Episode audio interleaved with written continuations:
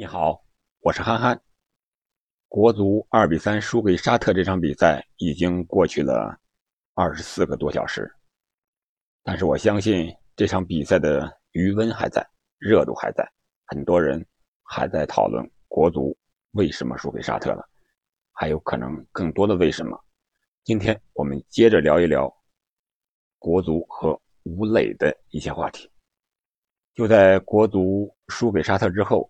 德转市场呢，公布了吴磊的身价是从六月份的三百万降低到了二百五十万。某网站呢也公布了世界杯晋级的一个赔率，国足最终出现的概率由上一场赢给越南时的百分之零点八下降到了这一场输给沙特之后的百分之零点一，也就是千分之一。排在所有球队的第八十二位，可以说是希望非常的渺茫。那么问题就来了，吴磊的身价的下降和国足出现概率的降低，两个人之间到底是谁影响了谁，还是相互之间拖了后腿呢？我们简单聊一下这个话题。我们都知道，吴磊的特点就是速度快，跑位好，你传出球来，我基本上。都能跑到位，但是最大的弱点就是处理单刀球的能力比较弱。大家都看到了，无论是在西甲还是在国足，面对单刀的时候，基本上是不进的，或者说可能是给他创造的单刀球机会太少了。一场比赛、两场比赛、三四场比赛，创造出一两个单刀来，让他一下子就把握住。可能也有难度。如果你经常面对单刀，比如说一场比赛三四个单刀，我觉得无论是吴磊还是任何一个前锋，至少都能打进一两次，因为单刀球多了嘛，概率也就来了。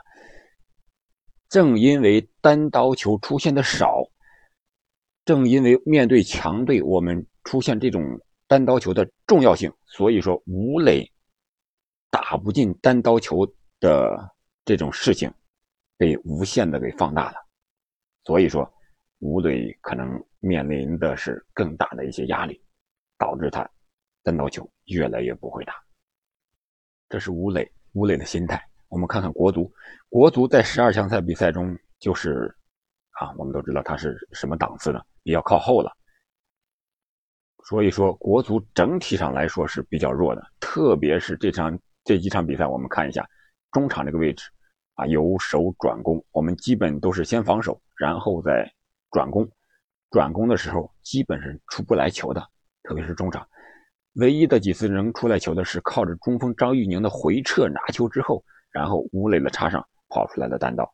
就是说，无论是国足也好，还是他所在的俱乐部西班牙人队也好，在所在的联赛还有十二强赛的分组，都是相对一个弱队的水平。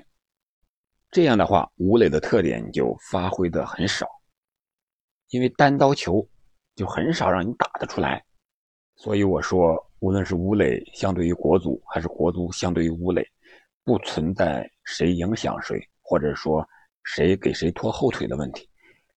这就像两个人结婚啊，有人说，最好的婚姻就是彼此成就更好的自己。那吴磊在国足踢球。呃，就像吴磊嫁给了国足，他一个人在外面辛辛苦苦的打拼，然后回来，再想证明自己，啊，为为我这个娘家啊出更大的力，结果呢，其他人可能更不给力，啊，有人说了，就是国足现在确实是人才断档，啊，我们现在踢球的是什么年龄的？沙特踢球是什么年龄的？我们还有八零后啊，人家是九七或者零零后。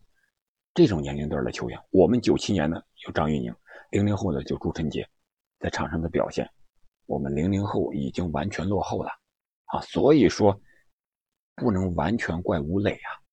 不管吴磊的身价是下跌也好，上涨也好，至少他还能入这个榜单呀。国足其他球员的连名字，我估计为什么连提都不带提呢？就是因为还是吴磊才是中国队最强的那一个。其他人连榜单都进不了，足球我一直认为就是一个集体的一项运动，最能体现整体实力的一个东西，不是你某一个人，包括篮球在内啊，不是你某一个人强，你这支球队就能强的。它是一个整体性特别强的运动，你两个人、三个人强都不行。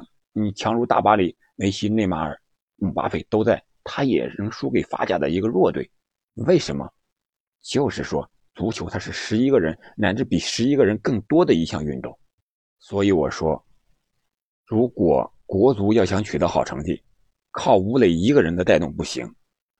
想让吴磊发挥他的特点，为国足服务，为国足进球，那就得你在中后场做文章。至少你中场能送出传球来，送出单刀来，每场比赛能送出个两三次，我不信吴磊还是每一个都打不进。所以我说，国足的问题不在吴磊一个人，也不是吴磊一个人影响了国足水平发挥不好，到目前为止才取得了三分，排名第五，而是整个人才的问题，人才梯队就没有建立起来，还是老将在打天下。只有把人才的问题解决了，出现更多的吴磊们，我觉得国足的整体实力才能上来，不能靠一两个人、某两个人、某几个规划球员来解决国足的问题。现在网上好多人都在喷喷国足啊，喷李铁呀，喷规划的呀，还有喷一些专业人士的说法呀。我觉得作为一名普通球迷，我们应该理性的。看待足球这项运动，如果你只想看足球，看高水平、最纯粹的足球，那你看欧洲的，你看五大联赛，你看欧冠。如果你是喜欢国足的，那你就真心的支持他，包容他，理解他，啊，给他提提意见。你不要没事老骂爹骂娘的，骂主教练、骂队员。我觉得这个没有必要。队员们确实非常的不容易，十二强赛，我们的这种备战体制之下，啊，国内的疫情。是吧？国外的疫情比国内的还严重，但是你还要到去国外去打，打了这么两三个月的集中训练，在酒店里两点一线，我被隔离过。我在隔离期间，你就是一个月半个月的，在那个小房间里，你自己感觉确实都是很难受的。何况这么长时间，还要面对这么大的舆论压力。所以说，我觉得国足需要一个相对轻松一点，或者说是。和谐一点的这样一个舆论的环境，毕竟现在舆论确实这个能量太大了，可以捧杀一个人，也同时可以毁掉一个人，都很简单。对于网络媒体来说，都是很简单的一件事情。好吧，今天我们就聊这么多，希望所有的中国球迷能够继续为国足加油，祝中国队十二强赛好运，再见。